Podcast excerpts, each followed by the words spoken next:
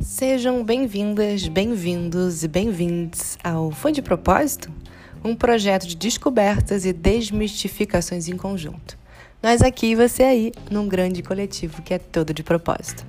Depois de tanto amor e mais linha na fogueira da desconstrução que recebemos na primeira temporada, decidimos mergulhar no que nos move, a criatividade. Eu não sei se você já reparou, mas a criatividade e o propósito são experiências espirituais. E se estamos cada vez mais em desconexão com as nossas vontades, o nosso cuidado e a nossa autenticidade, dá para entender porque ainda estamos na busca do que nos move, né? Quando foi a última vez que você fez algo pela primeira vez? Quando foi a última vez que você fez exatamente o que você quis fazer? Foi de propósito ou foi sem querer? Você acessa a lista dos filmes que estão bombando no Netflix ou se permite não saber a sinopse? A verdade é que estamos sempre nos encaixando no padrão e nos deixando para depois. No fundo, fica óbvio. Como encontrar propósito se estamos mergulhados nos mesmos repertórios? Como sermos autênticos se tudo que gostamos precisa virar produto, precisa dar dinheiro, precisa ter utilidade? Utilidade para quem? Na segunda temporada do Foi de Propósito, começamos contrariando o ditado popular de que três é demais e colocamos mais uma xícara nessa mesa, criando novas realidades e desconstruindo o que está posto, com muita disponibilidade amorosa e conexão sem neura. Toda quarta-feira, um novo episódio com um novo ponto de vista sobre como nossa capacidade de criar pode estar diretamente conectada com o nosso propósito.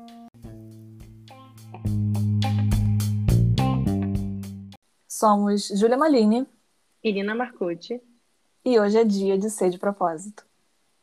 Todo mundo nasce com um propósito. Propósito, propósito. Por que você quer aquilo Quanto você, que você sabe do seu propósito de vida? quer? Você é uma pessoa que já encontrou o seu propósito? Nada melhor para falar de propósito, felicidade e carreira do que um artista.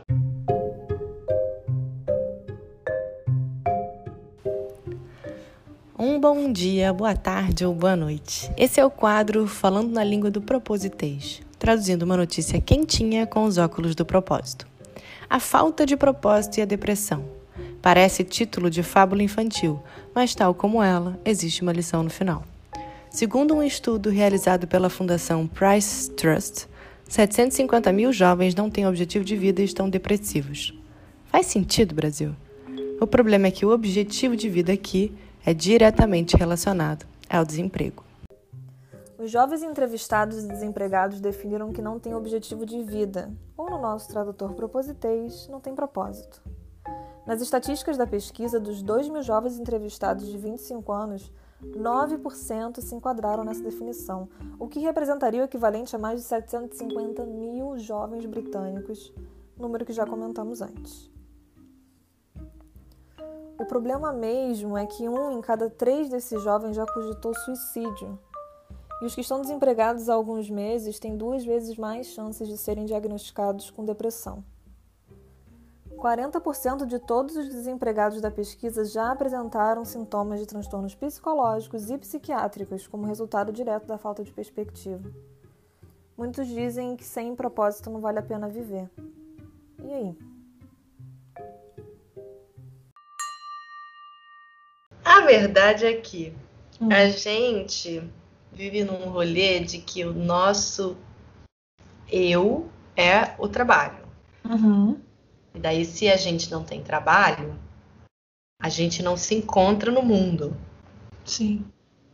É, eu tá, tá me vindo aquela nossa analogia, a historinha que você sempre conta da escola, né? A gente, a gente aprende, a gente pega, ganha o pacotinho de, né, de lápis de cor e caderno, e agora você tem que estudar, agora você tem que se formar, agora você ganhou um trabalho. E agora a gente entrou numa pandemia. E agora nada do que o roteiro foi definido, nada desse roteiro é certo mais. Eu não sei o que vai acontecer amanhã, eu não sei se o meu investimento de tempo, de trabalho, de qualquer coisa vai me gerar alguma, alguma, algum retorno no futuro. Eu não sei se o esforço que eu sabia que dava vai dar, o que era certo não é certo mais.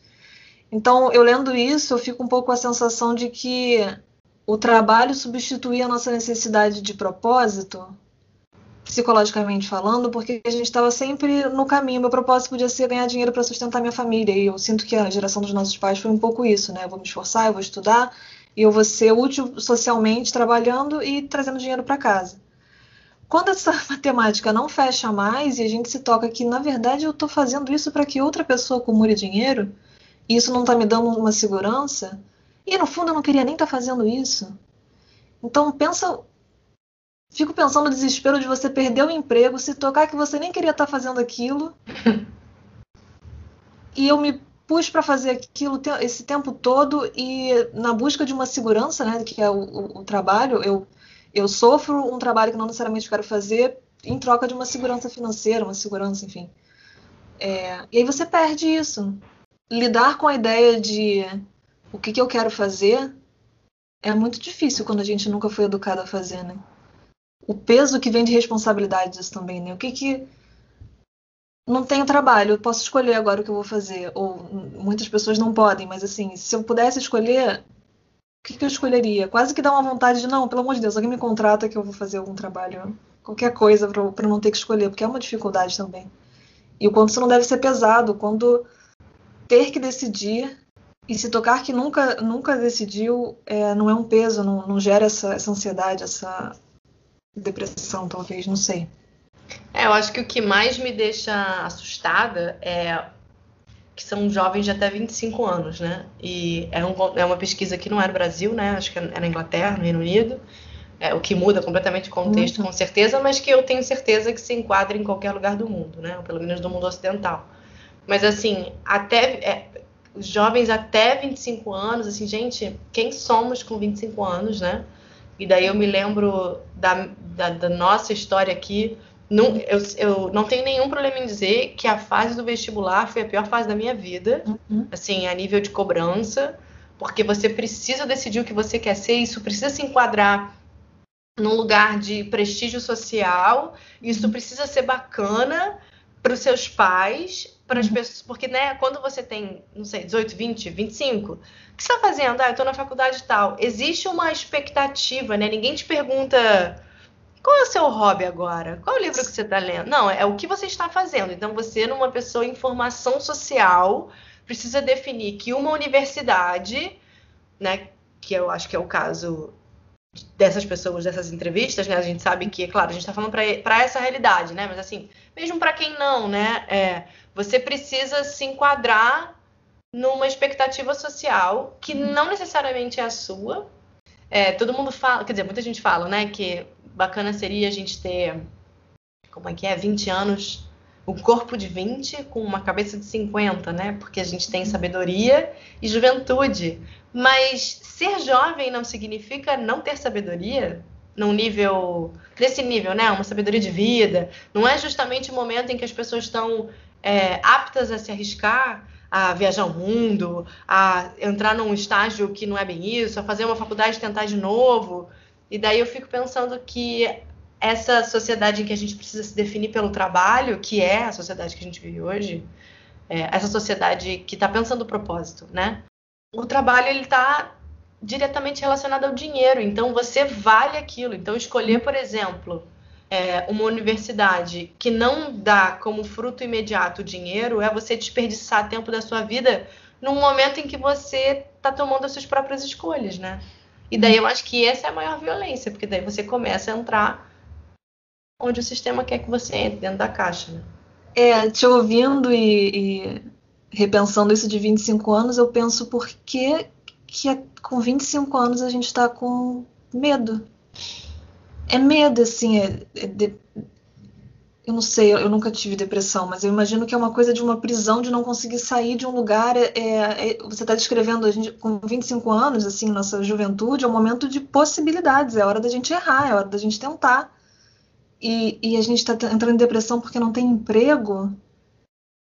É a cultura do medo, né? A cultura de eu tenho que, eu, eu tenho que decidir socialmente o que, que eu vou ser para ser respeitado e não ser excluído. Eu tenho que decidir financeiramente o que, que eu tenho que ser para não passar fome. é, é é, é, tudo uma visão ansiosa do que, que eu vou perder se eu tomar a decisão errada, do que, que eu vou me proteger se eu tomar a decisão errada. Porque a depressão depois de, de, de você perder o emprego é tipo, acabou, acabou, o emprego é tudo, né?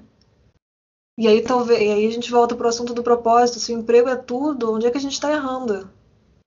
De novo, entendendo, entendendo que né, a gente está falando de um lugar de segurança financeira e pessoas que conseguem É, não é a pessoa que parou de ganhar dinheiro amanhã não tem comida, né? É bem... Não, porque é importante é, ressaltar que a pesquisa não diz que as pessoas estão é, é, deprimidas porque estão desempregadas, porque estão com insegurança financeira, uhum. mas porque não tem perspectiva de vida e futuro, não tem objetivo de vida, não vale a pena viver.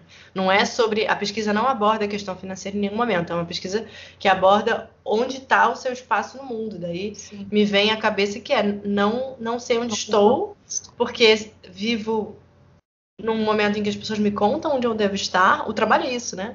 Você tem um escopo de trabalho. Você está dizendo, você tem que fazer isso.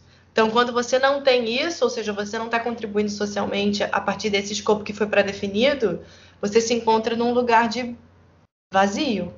Uhum. Mas, ao mesmo tempo, quando você trabalha enlouquecidamente, você não necessariamente consegue pensar em propósito. Mas não trabalhar te deixa sem propósito. Que loucura.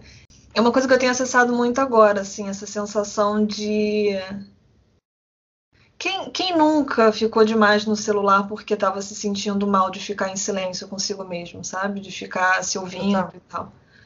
É, então, às vezes eu, eu me pego não tendo tempo e trabalhando muito e, e, enfim, me ocupando muito com outras coisas porque eu não quero ficar em silêncio comigo mesma. Não, não é racional, mas é uma coisa de eu vou me questionar o que, que eu estou fazendo, eu vou me questionar por que, que eu estou ocupando tanto tempo, é, gastando tempo para os outros e não pensando se é isso mesmo que eu quero fazer, não descobrindo o que, que é meu desejo, não exercitando criatividade para ver para onde que eu para onde que eu naturalmente vou, experimentando que, o que é ser a partir da criatividade. Então, quando você tira o, quando você tira o trabalho, você tem que encarar o silêncio que você não consegue encarar. E, e, vamos, vamos ser honestos, a gente foi criado numa sociedade do consumo, do desejo, do capitalismo, de você não precisa se preocupar com nada. Você está se sentindo um pouco mal? Compra um carro, compra um celular, compra uma roupa nova, compra um McDonald's. Compra... Não há, não, não há é, espaço para a gente sustentar. Me veio até o filme da, da Pixar, o das emoções, divertidamente. Divertidamente. A gente é aquela felicidade o tempo inteiro. Eu tô feliz, eu tenho que estar feliz. Eu tô... Não, não fica triste, não. E a gente precisa da, da. E aí eu tô associando na analogia aqui. A gente precisa da tristeza, mas a gente precisa do silêncio, a gente precisa acessar os incômodos, a gente tem dificuldade de gerar os incômodos. E eu trago de novo o exemplo de, da minha terapeuta maravilhosa. Nós somos a sociedade do café descafeinado. A gente quer o benefício do sabor, mas sem o malefício da, da uhum. dos efeitos químicos, né? A gente quer a cerveja sem álcool, então é, querer tudo que é bom e a gente não consegue sustentar os desconfortos, as tristezas. E na verdade eu acho que esse, esse, essa notícia traz um pouco o, o estopim disso, que é eu ignorei tanto que no momento que eu não tenho opção, eu não tenho mais o que de fato me ocupa, não tenho esse estímulo externo e eu só tenho, a, ainda mais na quarentena, né? Então, assim, literalmente eu só tenho a minha a ouvir, a gente, a gente entra em parafuso. E aí a depressão, de certa forma, é um pedido de socorro também, né? Tipo, eu perdi, eu perdi, as estre... eu perdi o controle, eu perdi a, o apoio e eu preciso de ajuda. Desespero. Uhum. Mas é isso. Quais são. É, é olhar para isso e, na verdade, é sempre isso. Como é que a gente olha para fora e reflete para dentro? O que, que eu estou reproduzindo disso, né? É, como é que eu crio esses, esses espaços de tempo, espaço de criatividade, espaço de o que, que eu estou fazendo tanto para o outro para que eu não me ouça e entenda o que, que é o meu desejo, o que, que é o meu desejo para mim, né? E não o meu desejo para que eu esteja para o outro, desejado para o outro, né? O meu desejo seja pautado em mim. O que, que eu faria? O que, que eu gosto? Nossa, que desespero.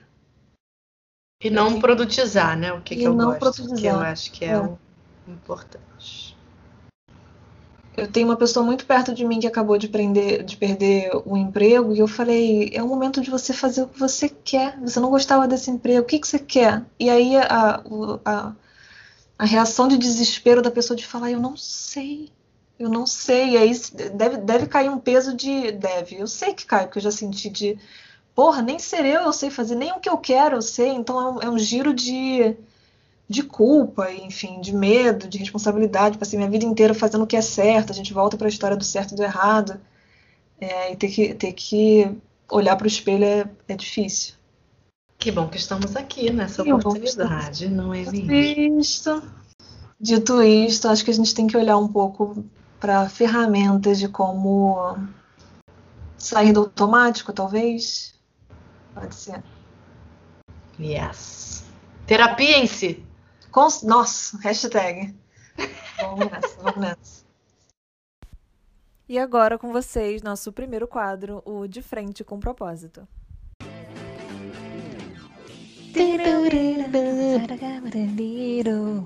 De propósito.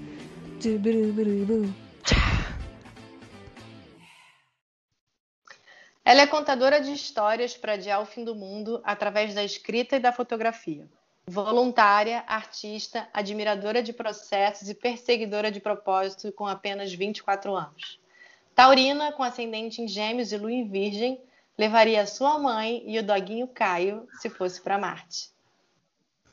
Quando tá de TPM, ela come pizza e chocolate e bebe suco de laranja, naquele mix de saúde com abundância de gordura. Annie with an E e Grey's Anatomy são as séries que ela vê debaixo do edredom nos dias de chuva e no Toca O playboy das músicas do Caetano, Betânia, Elis, Daniel, Daniel Caesar, Zeca Pagodinho e Tupac. De mulher pra mulher, Larissa! Bem-vinda! Bem-vinda! Obrigada, gente! Patrocinado por ninguém. Não é mesmo? E aí, Larissa? Bem-vinda, como é que você chega? Gente, chegou hoje muito animada. Tava muito ansiosa desde que a gente fez as fotos, né? Larissa, então... Larissa tirou fotos para a nova fase de Foi de Propósito. Fiquei bastante empolgada e eu nunca tinha fotografado duas pessoas ao mesmo tempo. Ainda mais nessa sintonia de vocês. Eu, tratando as fotos, olhava para vocês e sentia uma conexão, sabe? Existia algo ali que eu não conseguia acessar. É de propósito. É, esse, essa sessão de fotos, é, a gente, enquanto a gente tirava foto, a gente dizia: eu quero encontrar um parceiro que olhe para mim como eu olho para Nina, como Nina olha para mim, é sonho.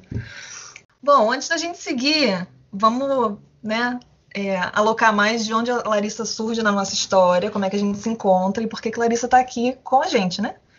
É, Larissa, na verdade, foi uma das pessoas que fez Gaia com a gente, um curso que a gente já falou algumas vezes, Gaia Education. É, patrocina a gente Gaia. E durante a quarentena, nessa de tentar entender o que está na distância, é, tentando acessar onde estão nossos amigos, redes sociais, descobrimos que Larissa estava é, fazendo experimentos com fotografia e surgiu a nossa. A gente conversou, inclusive, sobre. Né, ela estava procurando pessoas para tirar foto. E a gente juntou o útil ao agradável e, e se reuniu para tirar essas fotos que Larissa já comentou. Então a gente começa essa nova temporada com Larissa, porque ela é uma das pessoas que fez isso, que está permitindo e co-criando essa temporada com a gente. Porque a Larissa é uma perseguidora de propósitos. Eu não sabia que isso existia, mas depois de conversar com Larissa, descobri que isso é isso é, isso é real. A gente fez uma viagem de Copacabana à Barra da Tijuca, para quem não é do Rio de Janeiro, isso é uma bela viagem. E ali, Larissa contou para a gente alguns, muitos propósitos que já teve com apenas 24 anos. Não é mesmo? Então, foi um grande, foi um grande tapa na nossa cara. Com então, certeza. Lari, começar, né? Você conta pra gente o que é de propósito para você, já que você é uma perseguidora de propósitos. Desde pequena, eu fui inspirada a encontrar o meu propósito, mesmo sem nem conhecer essa palavra. Eu ia em busca disso e ao mesmo tempo é aquela coisa de a gente sonha e alcança é, é a roda do, do Dragon Dreaming, né? Que é o sonhar é, planejar, realizar e não tem que celebrar. E aí você já passa para outro sonho. Você não tem essa pausa para entender que você finalmente conquistou algo. E também entender que não é uma única grande coisa. Não, não existe um único grande momento, uma única grande realização que vai resumir a nossa vida.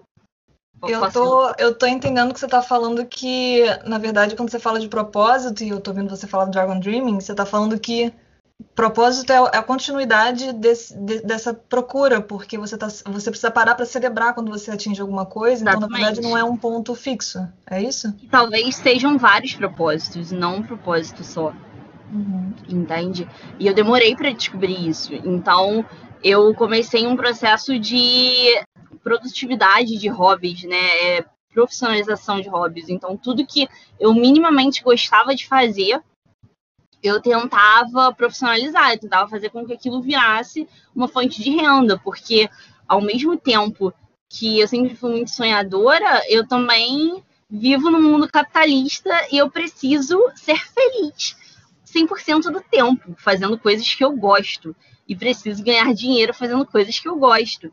Então, é, com o passar dos anos, não foi mais tendo espaço para hobbies simplesmente, né? Assim, coisas que eu gosto de fazer. Então, hoje eu vou desenhar porque eu gosto de desenhar, isso me dá prazer. O prazer ele foi se tornando cada vez mais escasso na minha vida. Tudo que eu minimamente, tanto que eu já eu fui fazer direito por uma questão de é, como se garantir na vida, foi muito esse lugar. E aí isso não foi suficiente, porque eu me tornei muito infeliz. E aí eu sempre fui voluntária desde os 17 anos. Trabalhava com crianças em hospitais e as pessoas me viam de jaleco branco, cheio de mãozinhas, e falavam para mim: Nossa, mas você tem cara de pediatra. Então eu pensava: será que isso vai me fazer feliz? se eu sou voluntária aqui, eu sou tão feliz com essas crianças, quer dizer que é só estudar seis anos e não sei quantos anos a mais numa especialização de medicina que eu vou ser feliz a vida toda. E aí isso fazia com que, sei lá, eu fosse buscar isso. E aí eu entrei num pré-vestibular de medicina. Fiquei três, três meses e vi que não era aquilo, porque perdeu a graça, perdeu o prazer. Né? Não, não era isso, era só um hobby. É engraçado que você fala, eu estava feliz naquele momento e alguém falou que eu tinha que fazer, aquilo podia virar meu propósito, e você joga sua felicidade lá para o futuro. E, e aí deixa de ser feliz nesse momento aqui e aí se dissolve, né? Que loucura. É, eu acho que quando você fala, é, reverbera muito em mim e na gente, né? Porque eu acho que a gente está falando sobre isso há um tempo, que é a coisa de ser para sempre, né? Então, você gosta de cuidar de animais, e daí, para você ser feliz para sempre, você precisa produtizar isso uhum. que você gosta.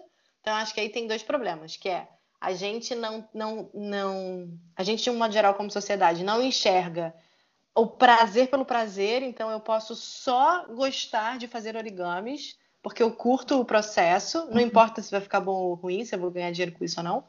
E a coisa de a gente tem que gostar da mesma coisa a vida toda. Eu acho que isso está reverberando muito em mim agora, assim. Eu estou descobrindo que, cara, que amanhã eu não vou gostar do que eu estou fazendo hoje. A gente, eu e Júlia conversamos muito sobre organização, que somos completamente alucinados. E eu já tive bullet journal, já tive Google Keep e, e calendário e e na verdade, quando eu penso, caraca, nada funciona, mas para mim tudo funciona. Só que cada semana eu gosto de uma coisa. Então eu acho que a gente não é feito para mudar de ideia, né? E daí eu acho que isso que você está relatando é muito louco, né? Porque é muito bom que você falou assim, ah, é só eu fazer X anos de educação e não sei quantos anos. Caralho, não, não é só você fazer isso. É você fazer tudo isso, é você oferecer um tempo da sua vida, do seu intelecto, da sua energia para se formar numa parada, que ok, eu acho que é maneiro, se você tá afim é isso. Mas só porque você gosta de crianças estar num hospital logo, né? são fórmulas, né? É o tem, o tem que surge, né? Então você tem, tem que. que agora ceder X anos da sua vida para aprender, enfim, e entrar nesse padrão. Isso precisa se tornar rentável, senão não vale tanto a pena, né? E aí sempre esse processo, é, no momento em que eu olhava para ele e falava, ah, é isso, perdia todo o prazer, sabe? Uhum. Tanto que era esse processo. Depois que eu resolvia ah, se eu sou voluntária no hospital com crianças, eu vou fazer medicina, a partir dessa decisão, aquilo perdia todo o prazer e eu largava o que eu fazia, sabe? Então, eu larguei o hospital, é, a mesma coisa com o abrigo, quando eu pensei em ser veterinária, quando eu fazia né, o, o voluntariado no abrigo de cães. E esse processo rolou muito tempo, até que eu fui percebendo que, na verdade, eu curtia o processo. E eu não precisava ficar tão focada assim no chegar lá. É, e foi essa virada de chave que é, me tirou da depressão e me levou para a fotografia. Porque pela primeira vez eu não olhei para uma atividade e pensei, eu preciso, eu gosto dela e eu vou trabalhar com isso, sabe? Eu vou fazer isso pela vida toda. eu simplesmente pensei, cara, eu gosto de fotografia. Então, vou comprar uma câmera e vamos ver qual é. A gente estava na quarentena, né? A gente está na quarentena, mas enfim, foi, isso foi em 2020, meio de 2020. E, e aí, beleza, comprei uma câmera, fui pro sítio, comecei a fotografar passarinho, é, sei lá, borboletas e flores. E aquilo foi me dando um prazer enorme. E a partir disso eu pensei, cara, eu quero fazer um pouco mais. É aquela coisa, às vezes a gente olha, a gente resolve arrumar o armário. Nossa, preciso organizar o meu quarto. E aí a gente decide organizar todo o armário. Eu faço muito isso. Eu tiro tudo do armário. Aí eu abro todas as gavetas, tudo junto. Vamos, vamos resolver isso. Vou resolver o meu problema todo hoje. Uhum. E aí, na verdade, se eu arrumasse uma gaveta por dia, talvez eu tivesse um sucesso melhor e um prazer muito maior, né? Porque aí eu não vou chegar no dia exausta, no final do dia exausta. Eu vou curtir aquele momento, cara. Eu vou organizar e eu vou ter o prazer de ver uma gaveta arrumada, sabe? E eu não tinha, eu não me permitia isso. É, o que hoje em dia dá para entender o porquê, porque eu fui diagnosticada com toque. É, e, eu entendo que isso resumiu uma grande questão, né, de vida toda, porque o propósito, ele é o meu principal pensamento obsessivo. Então, é, é um eterno looping de entender o porquê que eu vim aqui, porquê que eu tô no mundo, qual é o norte da minha bússola, e, e talvez esse norte não exista. Hoje em dia eu tô chegando nessa conclusão. Então, é, é muito libertador. Eu sinto como se eu estivesse tirando uma tonelada. Eu, eu carreguei a vida toda uma mochila muito pesada e não era preciso, sabe? Então, caraca, tirar essa mochila é muito boa. Mas ao mesmo tempo, é assim, putz, tirei a mochila, e agora? sabe? Não tô carregando nada, o que que eu faço? É. Eu não preciso, tudo bem, eu não tenho um norte, e eu tô adorando não ter um norte. Mas e agora? Sabe? Hum.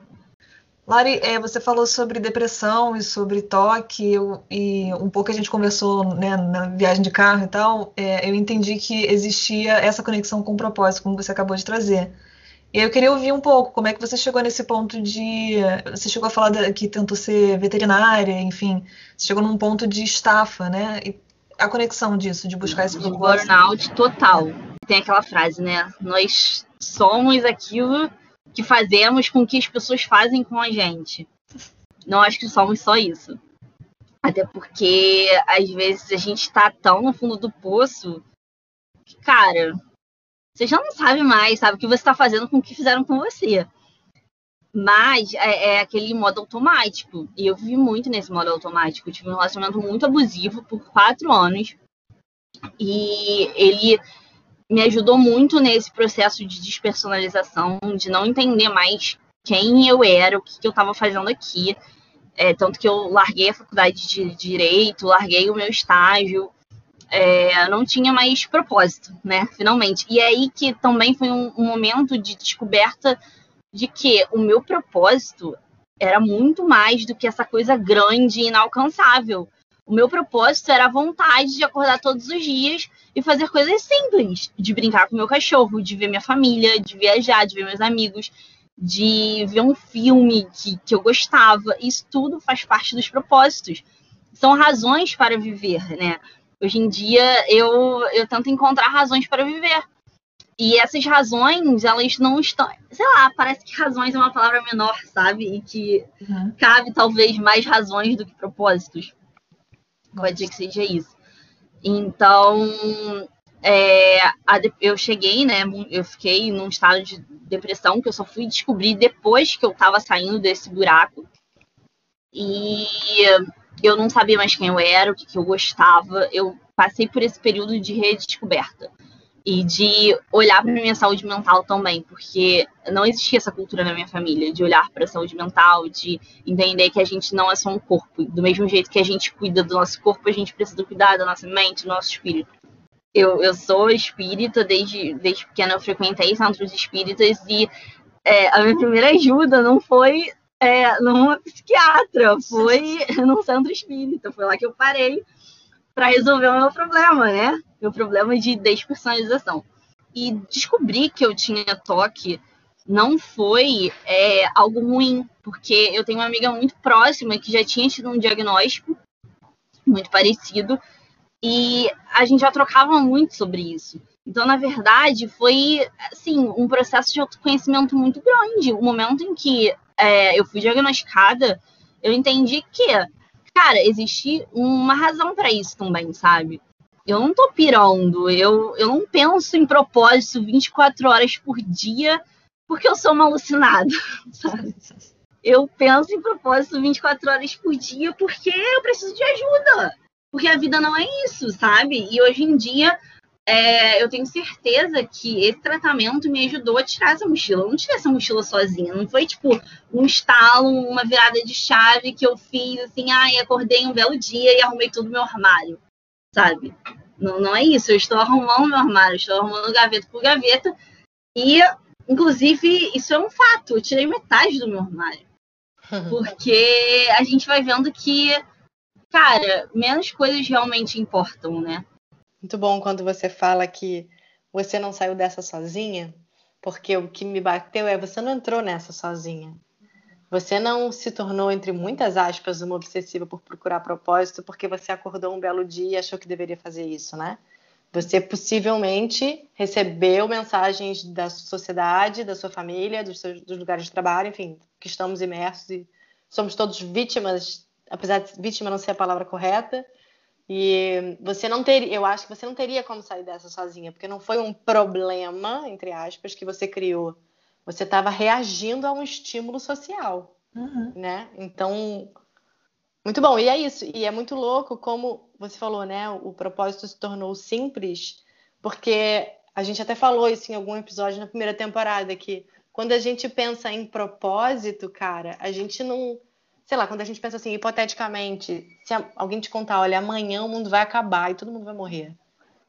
Cara, você, você não vai trabalhar, entendeu? Sinto um beijo, um beijo, empresa querida. Você não vai trabalhar, você vai falar tchau, entendeu? Então eu acho que isso é muito louco, como a gente esquece disso todos os dias, né? Que, a, que, que é isso, que no fim o que importa é a conexão que você tem com um colega de trabalho, é um aprendizado que você tem num projeto, é a maneira como você se coloca numa reunião difícil, e não o trabalho, né? Uhum. Ah, é o prazer de tirar a fotografia. Eu achei muito lindo o que você falou. É, eu não tinha, você estava falando do seu relacionamento abusivo, você falou, e eu finalmente não tinha propósito. Sim. Nossa, é, me bateu forte aqui. Eu finalmente não precisava atingir essa expectativa, finalmente. E aí, ouvindo a Nina, né? Você contou na sua história das, das pessoas que, ai, jaleco, faz isso aqui, faz, tem uma cobrança, e, e, tem um reforço positivo, né? Ai, você vai ser ótima, mas você vai ganhar muito dinheiro, parabéns, você tem muitos reforços de. Que, que faz a gente ficar preso nisso, né? Incentivo. E, e é o sonhar o sonho das outras pessoas. Isso fez, cara, isso fez muito sentido para mim. Cada dia faz mais, assim. Eu preciso muito ter cuidado comigo mesma para acabar não caindo nesse mesmo buraco de sonhar o sonho das outras pessoas, porque isso é uma tendência. Uhum. É, nós temos tendências, né? Uhum. Então, é, eu também entendi que a gente vai passar por essa experiência e a gente vai cair, né? Esse buraco, é a nossa tendência. E aí a gente vai, segue a vida, e daqui a pouco a gente vai ver uma experiência tão parecida. Nossa, caí de novo. Porque na, na verdade a vida acontece em espiral, né? Cara, eu já li essa frase, não sei se é exatamente isso, mas que a lição só termina quando acaba de ensinar, sabe? Então, provavelmente a gente vai continuar repetindo padrões até o momento em que a gente não vai mais cair nesse mesmo buraco. E a diferença é, não é assim, ai, que droga, caí de novo nesse mesmo buraco. Tô de novo pensando em propósito. Faço isso todo dia. Todo dia eu penso em propósito. Mas talvez a, a cada dia que passe eu pense um pouco menos, sabe? Ou eu saia daquilo, começo a pensar em looping e assim, meu Deus, quando que eu vou terminar esse curso de fotografia e eu vou viver disso, sabe? Porque apesar de hoje em dia estar muito mais satisfeita com a minha vida profissional, eu ainda não tô no lugar que eu quero. E isso eu não tô mais falando de dinheiro, eu não tô mais falando de, do que as pessoas consideram sucesso profissional. E sim de sentir um grande prazer com isso, sabe? Eu acordo e eu quero fazer isso. Como foi o dia que a gente fez as fotos de vocês. Gente, eu cheguei em casa nesse dia e eu falei, eu farei isso a minha vida toda, Uhum. sabe? E, cara, poucas vezes eu senti isso. Fazendo algo que realmente existe uma possibilidade de, sei lá, pagar o que tem na minha geladeira com isso, sabe? E É um sinal não- de fumaça, né? Um sinal de fumaça do seu Exatamente. coração te falando. Sim. É por aqui, sabe? Aham. E, e te, ouvindo, Mas mesmo assim, fala. te ouvindo falar sobre repetição do erro, tipo, caramba, de novo, eu tô fazendo isso, me lembro muito do, do aprendizado da meditação, que você tá fazendo certo quando você reconhece que a sua mente foi embora. Aí tá certo, não é, ah, eu tô, não tenho que pensar nunca mais, não existe isso. Existe o eu tô reconhecendo e eu consigo ver o erro e voltar, né? Então é isso. Toda vez que você, toda vez que você pensar em propósito, você pensa, mas eu me diverti tirando foto. Chocada, eu falei que ia acontecer. Despertador no meio da entrevista. É também um processo cansativo. Porque o processo de se manter é, em estado de presença, eu não sei se isso acontece com vocês também, ou, ou é coisa de, de paciente de toque, mas é muito cansativo. Uhum. Porque eu tô atenta. Então, assim, caraca, eu tô pensando em pro- é, pro- é, propósito de novo. Olha, vamos, vamos desviar aqui o pensamento, porque eu preciso viver um dia de cada vez. E aí, cara, tem final de dia que, nossa, eu tô de saco cheio de mim, sabe? Uhum. E na verdade, eu fui diagnosticada com toque porque eu falei essa frase. Eu falei, cara, eu fico cansada de mim, não, não me aguento mais, eu não aguento conviver com a pessoa que sou eu. Porque, não porque eu me achado, me acho bastante legal, mas porque eu tento, eu, eu tento sempre estar nesse estado de presença, sabe? Muito atenta a, a tudo que me aparece, a tudo que me acontece. E para mim, isso também é um sinal de fumaça da cura da depressão, sabe? Porque E a daí- gente só consegue perceber que, que aquilo tá melhorando quando você consegue de novo voltar para quem você é. Né? Isso. E daí acho que você está falando bastante de autoconhecimento, que acho que é isso. Propósito difícil estar desconectado com isso. Pensando em fotografia, né? A gente é, conversou um pouco na nossa primeira conversa sobre autorretrato e selfie, né?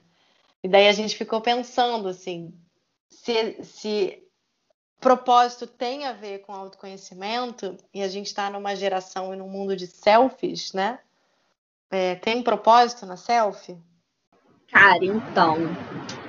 Eu acho que se propósito é um norte da bússola, existe um propósito na selfie.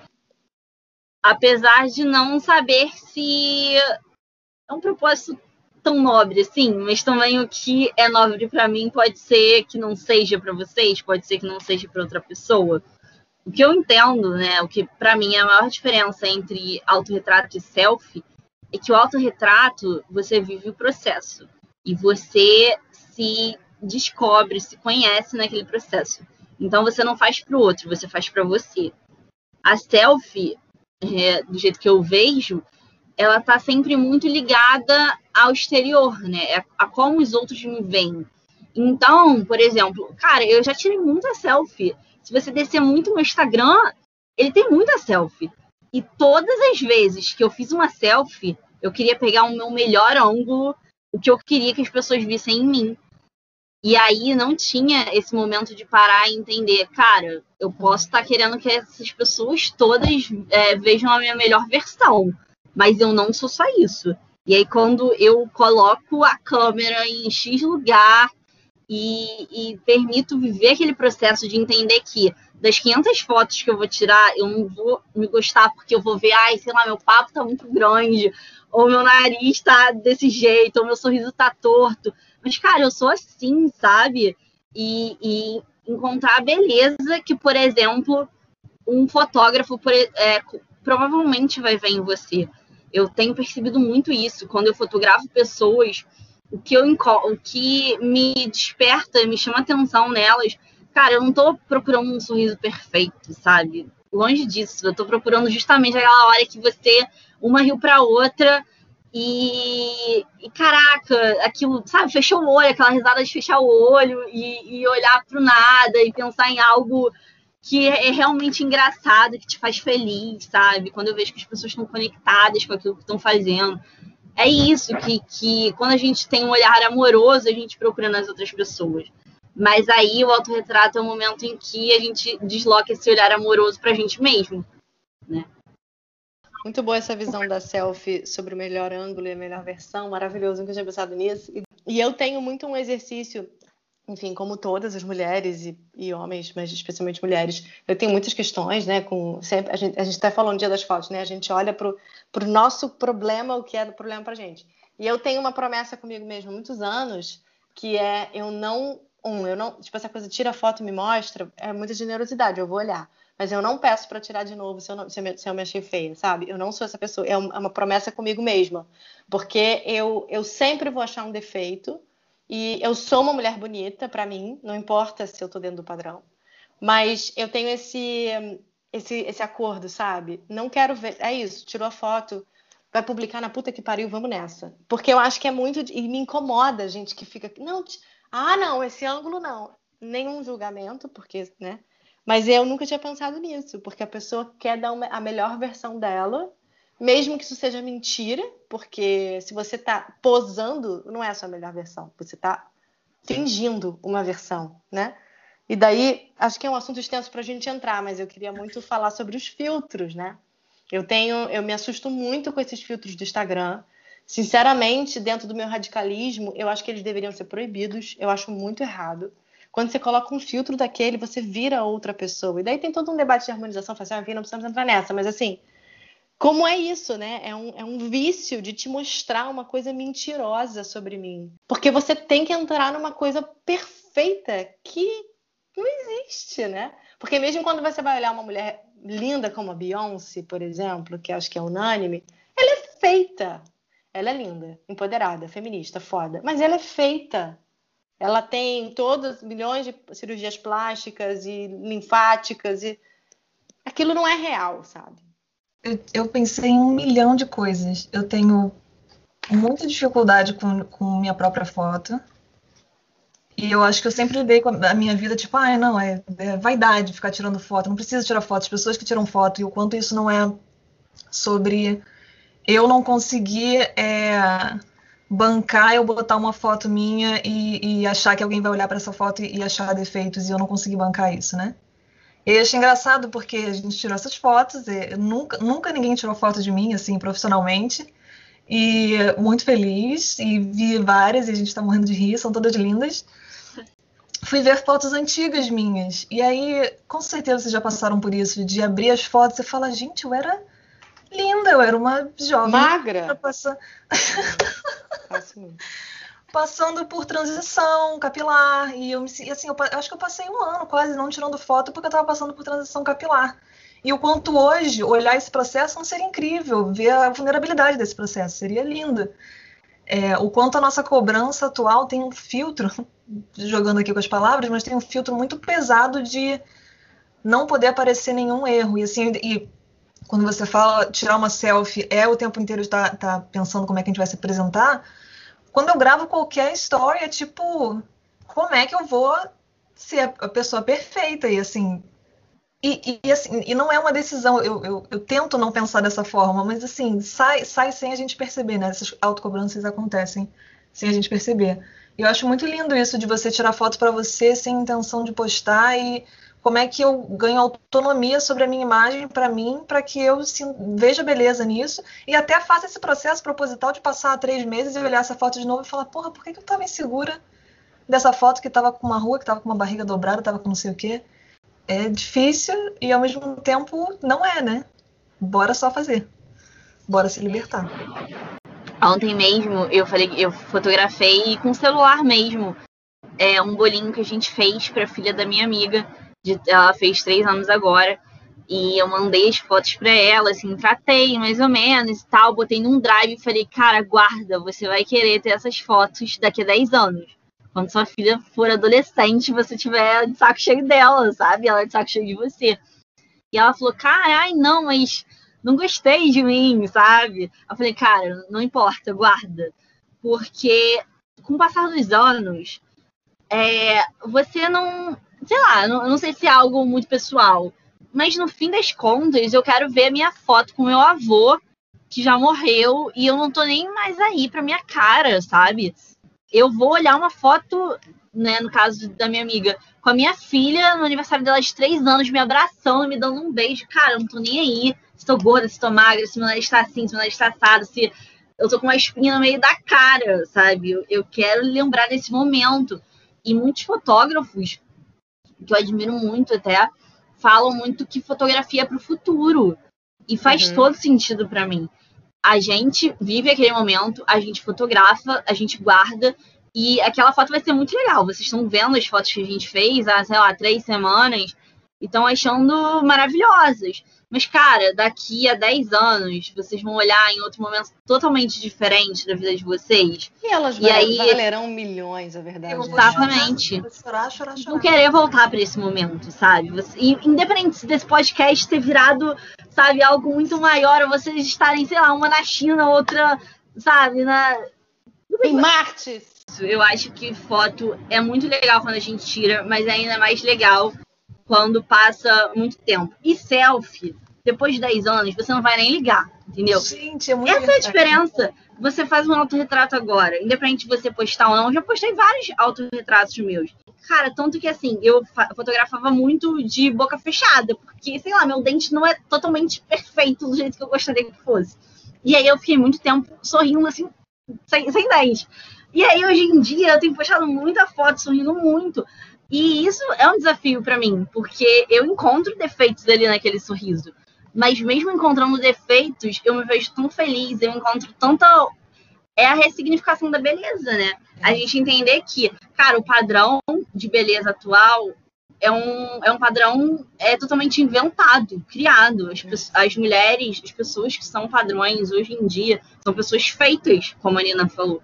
E, e lembrando que assim, o padrão de beleza, se você for esse padrão, você vai estar chateado porque você não é aquele outro padrão. Se você é a loira de olho azul, você não é a mulher voluptuosa. E que horas a gente vai fazer isso? Tendo que trabalhar 12 horas por dia, gente. Responder um Isso é muito injusto. Não tem condição, Beyoncé não faz isso. E daí só queria, acho que a gente pode fechar este quadro, mas eu queria muito deixar um apelo ouvindo Larissa, que é o seguinte: queridos que estão nos ouvindo, curta e dê biscoito para as pessoas que você admira no Instagram ou no TikTok ou onde você quiser. Sabe por quê? Porque te ouvindo pensei, eu me inspiro em tanta gente que nem faz ideia. Quer dizer, faz porque eu sou militante que eu vou lá e curto, mas assim, a gente se inspira em tanta gente que não faz ideia que a gente se inspira. Às vezes, uma foto que a pessoa odeia e você, caraca, que coragem. Que... Acho que é muito importante a gente usar esse ativismo de rede social, já que a gente está na rede social, para dar like e biscoito para as pessoas que inspiram a gente, sim, sabe? Porque isso faz muita diferença para quem está do outro lado, a nível de tipo, caraca, minha foto fez alguém pensar sobre isso, né? Então, acho que isso é muito legal. Todo mundo gosta de feedback, né? Sendo ele numa foto de Instagram, no trabalho, ou sei lá, cara, deu bom dia pra alguém. Cara, hoje em dia, é, se alguém muda minha. Se alguém muda meu dia, eu, eu conto pra essa pessoa. É isso, gente. Sabe? Hashtag Inclusive, preciso contar pra vocês que minha energia aumentou 50% desde que a gente co- começou a falar. Não- E aí agora eu tô muito mais, sabe, assim, eufórica. Yay! E verdadeiramente animada. Yes! Oh yeah! Temos aqui uma série de perguntas, faremos essas perguntas rapidamente e você é, responderá com a mesma velocidade. Se você fosse uma fotografia famosa, de quem seria? Sebastião Salgado. Arrasou. Qual foi a última foto que você quis imprimir? A da minha avó. O que você é de propósito? Vulnerável. O que você é sem querer? Confortável. A última coisa que você aprendeu ou estudou com alegria? Fotografia, que eu estudo todo dia.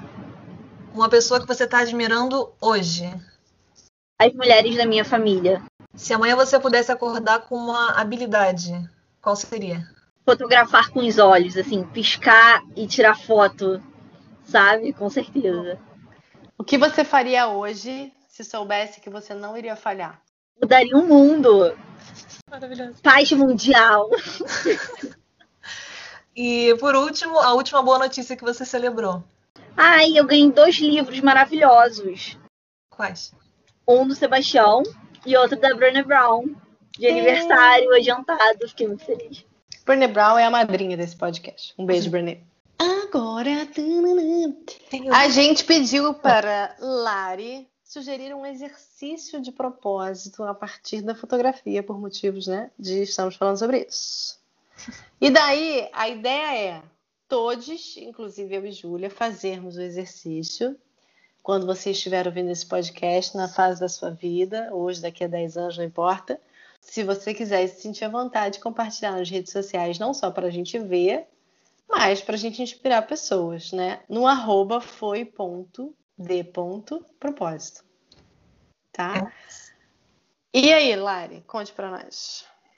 Então, já que a gente falou sobre a diferença de selfie e autorretrato, e como geralmente a gente tende a fazer selfies e não se arriscar a se olhar de verdade por inteiro, seria legal que a gente fizesse um exercício de autorretrato.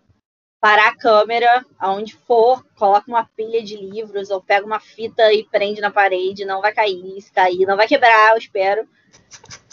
E coloca no timer e faz foto, dançando, se olhando, enfim, como você quiser, como você se sente mais vulnerável, né? E sem medo do desconforto, porque ele vai existir com certeza. E eu acho que vai existir para a vida toda. Eu acho que essa é a graça de estar A não, aqui. ser, a não ser que você encare ele, ele deixa de ser um desconforto, né? Se você aceitar ele como o dia a dia normal, seu corpo é quem você é, a gente. Talvez o exercício seja esse, não é mesmo? Façamos. A, gente vai, a gente vai fazer o exercício e a gente vai postar o resultado também no foi.d.propósito. Vamos, vamos ver no que dá. O resultado não necessariamente vai ser a foto, né? Eu olhei eu já cagando no exercício, pode ser, mas a reflexão com certeza. É isso. Quando você for postar, usa a hashtag exercício de propósito também, pra gente te achar. Tá bueno? Lari, foi muito Tá maravilhoso. Estamos também muito energizadas, muito felizes da gente ter tomado essa decisão de tirar as fotos e, na verdade, o que fizemos foi um ápice de vulnerabilidade com você, com certeza. E foi uma experiência muito transformadora. E de, muito, eu queria muito acrescentar linda. vulnerabilidade e confiança. Total. Muito. Muito. Muito. Ai, gente, que bom que vocês se sentiram assim. Porque, na verdade, eu sequer estava ali me sentindo numa posição de, de fotógrafo, sabe? Eu me diverti muito, tanto que vários momentos eu fiquei revoltada, porque tiveram momentos ótimos que eu não peguei de tanto que eu ria, sabe? Então, por isso eu preciso de é, câmeras, lentes fotográficas nos Uhum. olhos, pra, pra não perder. Pra rir, piscando assim, e Vai- fazendo. Onde é, É. que as pessoas te encontram, Flor? É arroba Lari Cefranco. Perfeita. Indico muito que entre no perfil dela. Eu já falei isso no podcast. É muito maravilhoso ver gente que tem paixão porque, pelo que faz. E o feed dela é só isso. É muito maravilhoso. E além de ser ótima fotógrafa, ela também escreve muito bem. Então, Yes. não tem ponto sem nó, não tem foto sem reflexão. Então, super indicamos. Tem algumas fotos nos meus textos. Cara, eu passei por esse processo também de. Cara, eu posto uma foto, a pessoa elogia o texto. Eu falo, gente, Volta. uma escritora que fotografa. Mas pô, aí, não, aí as pessoas pararam de elogiar o texto. aí Eu fiquei me sentindo como? É isso. Né? Quero Não tudo. volta, volta. É isso, Então Lari. tá, e para conhecer o trabalho da Lari, bom, entrem no nosso Instagram, no nosso site, foidepropósito.com.br, terão muitas fotos. Estamos muito felizes de começar a segunda temporada com você. É Muito, muito. Ai, obrigada, gente. Bem feliz. Vocês deviam cantar as musiquinhas. Sim, essa é. É, vai ficar ruim? Sim. Mas, Mas-